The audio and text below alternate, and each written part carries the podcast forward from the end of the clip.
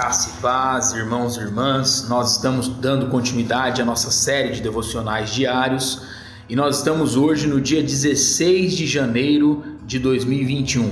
E o tema proposto para nós hoje é discernimento para guiar. E o texto base se encontra lá em Jeremias, capítulo 3, versículo 15, que nos diz assim: E vos darei pastores segundo o meu coração, que vos guiarão com conhecimento e discernimento. Irmãos e irmãs, vivemos em um tempo repleto de tensões e contradições. Porém, Deus continua chamando homens e mulheres segundo seu coração com conhecimento. Inspirados pelo Espírito Santo, reconheçamos a responsabilidade de discernir no nosso tempo como a igreja deve agir para ser testemunha para esta geração.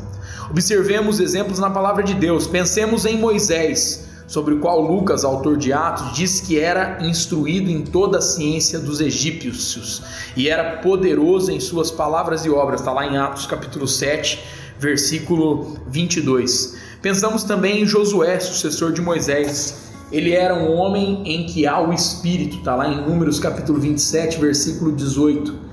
Interessante que depois de sua morte cresceu uma nova geração que não conhecia o Senhor, nem tampouco a obra que eles fizeram a Israel. Está lá em Juízes capítulo 2, versículo 10. E porque não conhecia o Senhor, o resultado foi um ciclo infundável de pecado, derrota, choro e arrependimento. E Deus enviou os juízes para ajudar o povo a entender a sua vontade. Deus ele sempre providenciou homens e mulheres com discernimento e sabedoria para dirigir seu povo no caminho certo. Que a nossa oração hoje seja: Senhor, dai-nos o dom do discernimento. Queremos enxergar o mundo, a igreja e a nossa casa com os teus olhos.